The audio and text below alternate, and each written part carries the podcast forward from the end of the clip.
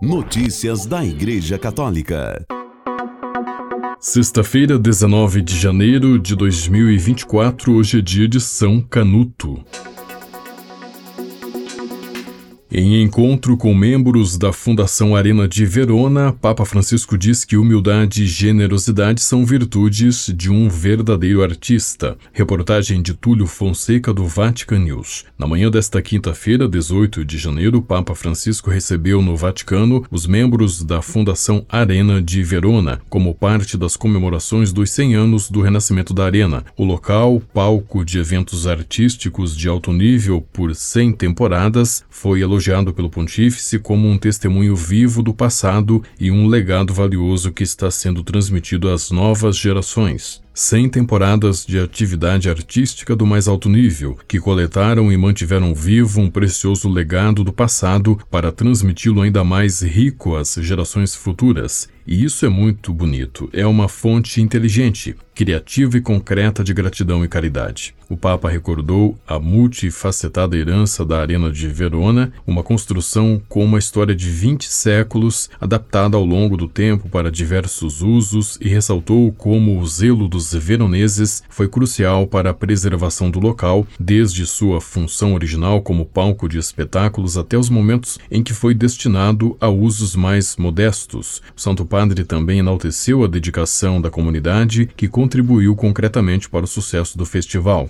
Quanto trabalho foi necessário para tudo isso? Quanta dedicação e quanto esforço daqueles que construíram e reconstruíram as estruturas, dos autores e artistas, dos organizadores dos vários eventos e de todos aqueles, muitos, talvez a maioria, que trabalharam, como dizem, nos bastidores. Ao abordar a importância da colaboração em comunidade, Francisco recordou o texto do apóstolo São Paulo que faz a analogia da igreja como um corpo com muitos membros complementares e enfatizou a contribuição essencial de tantas pessoas que fazem parte dessa história. Cem anos de arte, de fato, não podem ser produzidos por uma única pessoa, nem mesmo por um pequeno grupo de escolhidos. É necessária a contribuição de uma grande comunidade cujo trabalho vai além da própria existência dos indivíduos e na qual aqueles que trabalham sabem que estão construindo algo não apenas para si mesmos, mas também para aqueles que virão depois. O Papa sublinhou que os presentes na audiência representam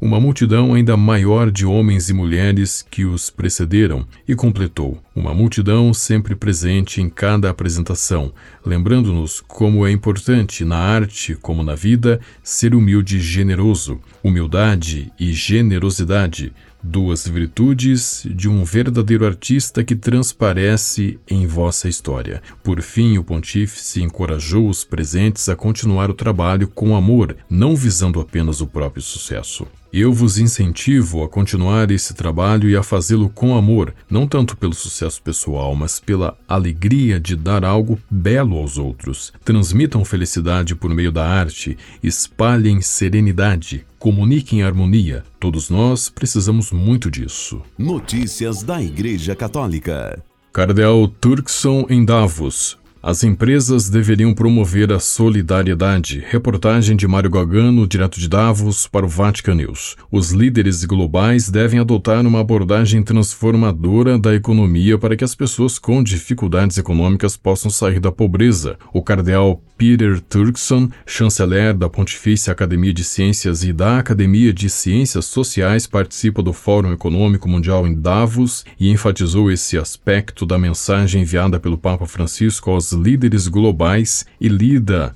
pelo cardeal na manhã de quarta-feira. Ao Vatican News, Turkson enfatizou a importância de mudar os objetivos da liderança dentro das empresas, bem como o imperativo de que as empresas contribuam para a sociedade além de maximizar seus próprios lucros. O cardeal Turkson enfatizou que, embora as empresas tradicionalmente existam para obter lucros, elas também devem alinhar suas metas comerciais com valores que beneficiem a sociedade e o bem comum. Por esse motivo, o chanceler propôs uma mudança da maximização dos lucros e retornos para a otimização dos mesmos, pedindo às empresas que considerem o impacto mais amplo que tem sobre a sociedade e a vida humana. Queremos explorar os objetivos dos negócios, disse Turkson, não apenas dos lucros e ganhos monetários, mas também do valor transformacional que eles trazem para a sociedade, tornando a vida melhor, digna, equitativa e inclusiva. O cardeal reconheceu o desafio de mudar as práticas comerciais, mas pediu a todos que aceitassem a gradualidade com que as mudanças podem ser alcançadas. Mesmo que a mudança ocorra lentamente, acrescentou, continuo otimista quanto ao potencial de transformação positiva. Por fim, Turkson pediu aos participantes do Fórum de Davos que adotassem novos percursos de crescimento que poderiam levar a um futuro mais sustentável e justo. Notícias da Igreja Católica.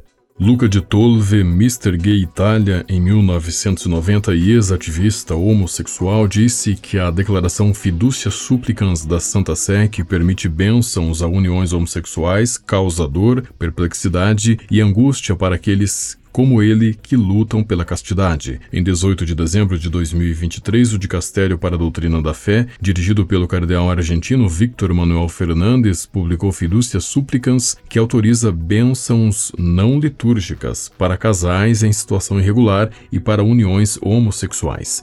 Bispos e conferências episcopais em todo o mundo se opuseram a aplicar a declaração. De Tolve, que mudou sua vida graças a Nossa Senhora e que atualmente ajuda pessoas que sentem sentem atração por pessoas do mesmo sexo, disse que com o texto do Dicastério para a Doutrina da Fé, os verdadeiros excluídos somos nós que lutamos pela castidade, pela fidelidade, por ir contra nossos impulsos e contra a tentação de ceder às falsas liberdades que nos distraem do sacrifício de uma vida saudável e nos afastam de Deus, do amor, da salvação.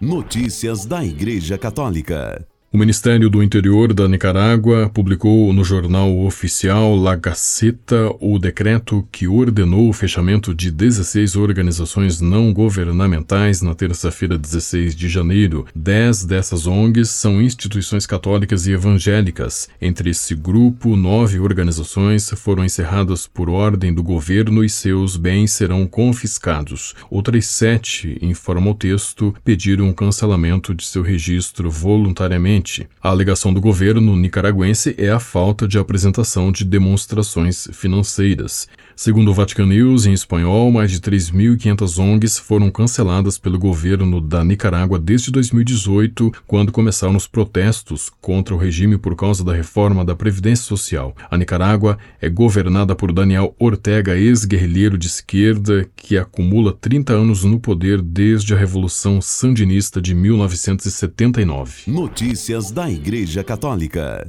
A atriz australiana Sarah Snook ganhou o prêmio de melhor atriz em série de drama no Emmy Awards deste ano. Snook estava grávida quando gravou a quarta temporada da série Succession. A atriz agradeceu a filha que nasceu em maio do ano passado pelo prêmio na cerimônia de entrega na segunda-feira, 15 de janeiro, em Los Angeles, na Califórnia, Estados Unidos. Snook ganhou o prêmio pelo papel como Siobhan Roy. A conta do X, da Marcha pela Vida que acontece hoje em Washington, publicou o testemunho e comentou que as mulheres não precisam do aborto para ter sucesso. A igualdade feminina e o empoderamento não se baseiam na desumanização dos mais vulneráveis e em tratar os não nascidos como objetos. O empoderamento é apoiar as mulheres e lhes assegurar que elas são mais do que capazes de escolher a vida, e ao fazê-lo, o bebê não vai atrapalhar a vida delas, mas se somará a elas. Notícias da Igreja Católica.